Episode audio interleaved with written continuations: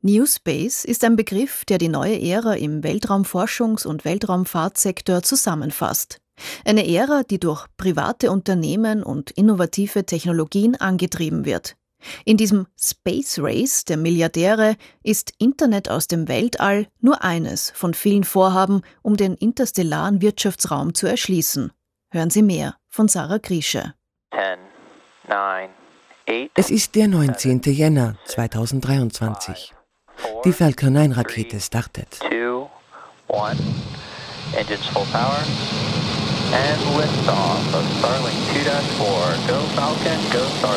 Als Gepäck hat die Rakete aus dem Hause SpaceX 51 Starlink-Satelliten.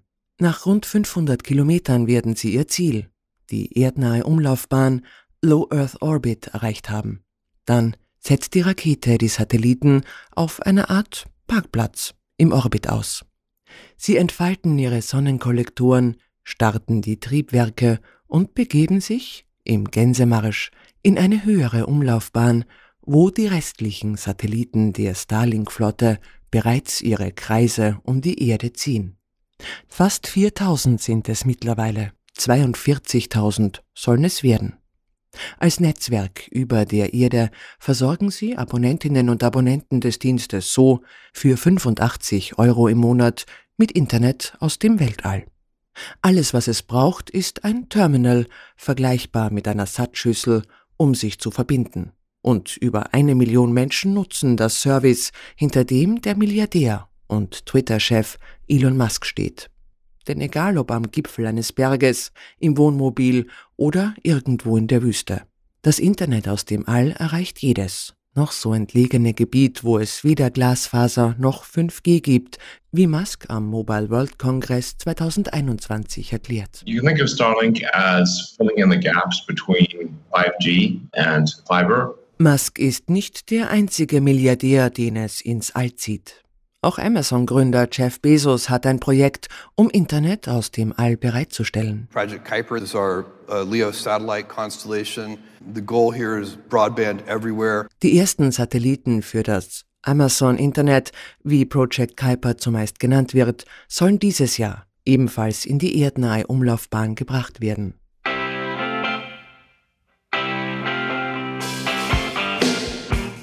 Und dann wäre da natürlich auch noch der britische Milliardär und Gründer des Labels Virgin Records, Richard Branson, der sich das Geschäft aus dem Weltraum auch nicht entgehen lassen will. Wie seine Mitbewerber hat auch er ein Raumfahrtunternehmen, Virgin Galactic. Auch die Lizenz für Flüge an den Rand des Weltraums besitzt er bereits.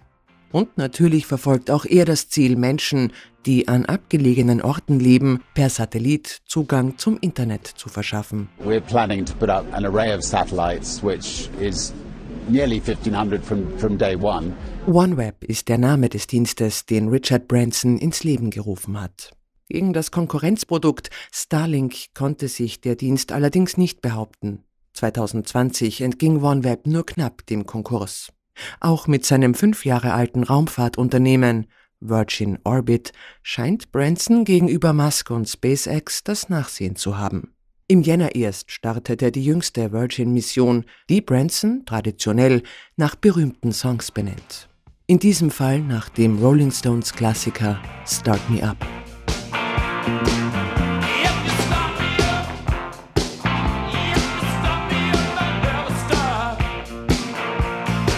Die Rakete Cosmic Girl blieb allerdings am Boden.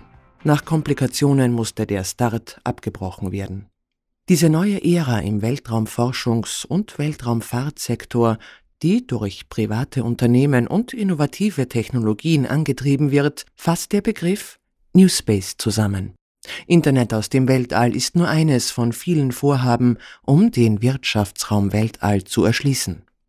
Und das Space Race der Milliardäre hat eben erst begonnen, wie Hermann Ludwig Möller, Direktor des Europäischen Instituts für Weltraumpolitik mit Sitz in Wien, erklärt. Es gab in den 60er Jahren sicher ein Space Race. Das hatte damals andere Motivationen. Ja, das war geopolitisch, kalter Krieg. Und das Ziel war der Mond. Es war institutionell.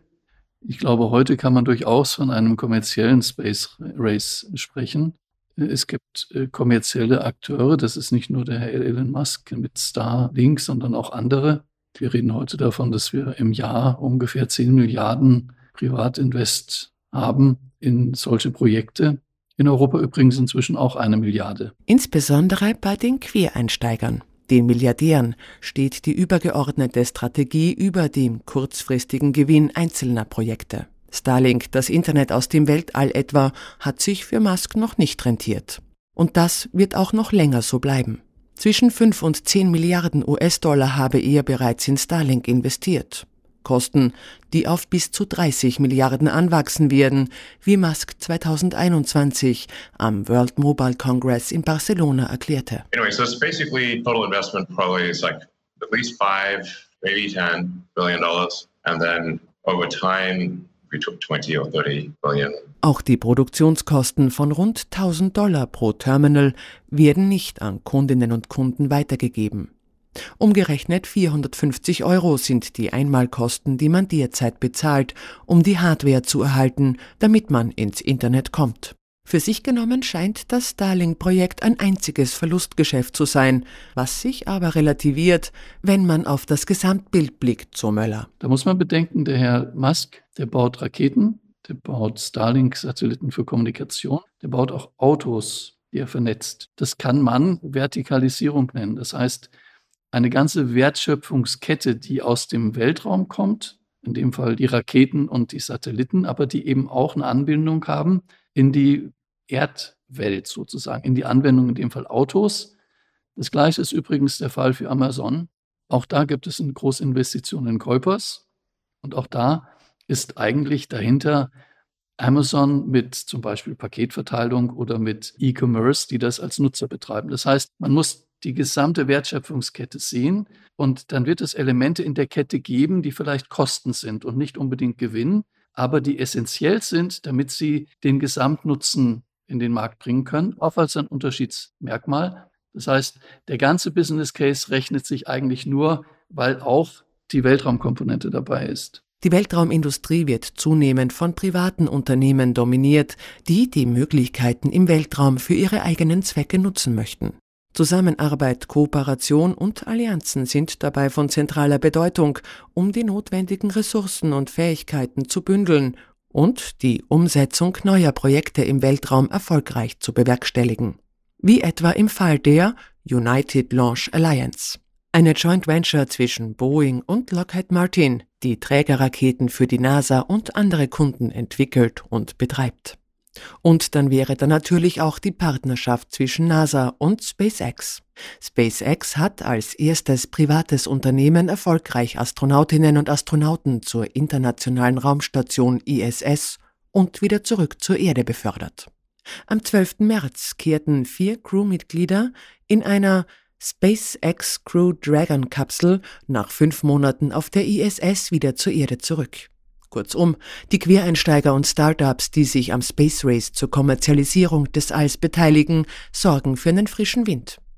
Und davon profitieren dann auch etablierte Institutionen, erklärt der Leiter für Weltraumsicherheit bei der Europäischen Raumfahrtbehörde ESA Holger Krag. Ich denke, es gab ein wirklich disruptives Element, ein wirklich überraschendes und erfrischendes Moment durch diese, wir nennen das New Space, also neue Firmen, die in den Weltraum gehen, die vielleicht gar nicht aus der klassischen Raumfahrt kommen, die vielleicht aus dem IT-Bereich kommen und sowas wie Massenfertigung von Satelliten am Fließband, da wären wir gar nicht drauf gekommen in der klassischen Raumfahrt. Das ist eine andere Denke und man braucht diese Auffrischung auch in der Raumfahrt. Das ist schon vernünftig, wenn man es denn richtig macht. Die Aufgabe von Krag ist es, die ESA-Satelliten, aber auch die Erde und die Bevölkerung vor Gefahren zu schützen.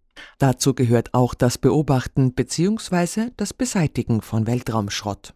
Rund 30.000 Objekte, allesamt größer als 10 cm, torkeln, laut ESA-Bericht aus 2022, mittlerweile unkontrolliert durchs All. Mit Einschlaggeschwindigkeiten von 50.000 Stundenkilometern stellen sie sowohl für Satelliten als auch für die Erde ein Risiko dar. Zeit also aufzuräumen. In Kooperation mit dem Schweizer Startup ClearSpace baut die ESA an einer Müllabfuhr fürs All. In zwei Jahren, 2025, soll sie dann ins All starten und den Weltraumschrott einsammeln. Das ist etwas, wo eine neue Dienstleistung sich ankündigt, nämlich ich hole ein Raumfahrtschrottobjekt ab, wenn du bezahlst. Und wir wollen sogar so weit gehen in der ESA, dass wir dann für unsere Mission ab 2030 das verpflichtend machen, dass der Satellit sich entsorgt und wo es fehlschlägt, muss der Aufräumservice kommen und zwar verpflichtend. Und das sorgt nicht nur für Sauberkeit im All, sondern das sorgt auch für einen Markt. Und so kann man Ökonomie und Ökologie verbinden. Trotz der stetig wachsenden Zahl an privaten Unternehmen, die es ins All zieht, haben traditionelle Weltraumagenturen wie in Europa die ESA, in den USA die NASA, CNSA in China oder JAXA in Japan nicht ausgedient. Im Gegenteil. Die privaten Unternehmen ergänzen vielmehr die Arbeit der staatlichen Raumfahrtagenturen. Ihre Agilität und Innovationen, um neue Märkte zu erschließen, tragen auch dazu bei, dass die Kosten für Weltraummissionen und die Weltraumforschung sinken, so Hermann Ludwig Möller, Direktor des Europäischen Instituts für Weltraumpolitik. Es gibt heute keine disruptive kommerzielle Ambition im größeren Markt, zum Beispiel für wissenschaftliche Missionen. Ja, wenn man Teleskope in den Weltraum setzt, die uns den Ursprung des Weltalls erklären, dann ist das eine institutionelle Aufgabe. Das ist dann eine noble Aufgabe für Raumfahrtagenturen, die sie traditionell schon machten und weiterhin machen werden. Ja. Navigation als weiteres Beispiel ist im Wesentlichen auch eine öffentliche Investition zunächst. Das heißt, die Satelliten, die Ihnen heute den Weg in Wien zeigen, wenn Sie auf dem Telefon eben von A nach B den, den, den besten Weg suchen und sich selbst lokalisieren, die sind öffentlich bezahlt. Wie übrigens auch die Wettersatelliten. Es wurde gerade der erste Satellit der dritten Generation von Meteosat gestartet. Das sind alles öffentliche Investitionen und das ist alles ein wichtiges und nobles Geschäft der Agenturen. Und auch um die großen Probleme wie Energiewende und Klimawandel in den Griff zu bekommen, spielt das All eine wichtige Rolle, wie Möller betont. Erdbeobachtungssatelliten führen etwa punktuelle Messungen durch und unterstützen das Pariser Klimaabkommen oder helfen Gemeinden bei der Planung von geeigneten Stellen für die Errichtung von Windanlagen oder liefern Internetzugang, wenn die irdischen Stricke reißen. Dass man irgendwann vor lauter Satelliten die Sterne nicht mehr sieht, braucht man dabei nicht zu befürchten.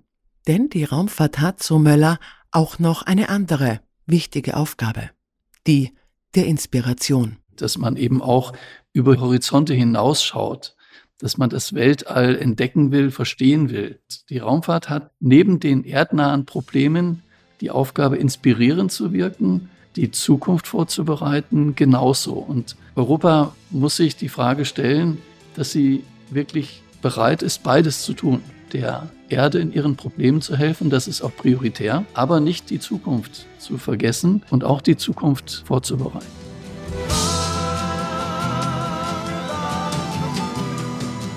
Und mit den Klängen von David Bowie kehren wir wieder auf die Erde zurück. Das war die abschließende Folge der Radiokolleg-Reihe Die Sprache des Universums, Kommunikation im All und von dort zurück. Von und mit Sarah Griesche.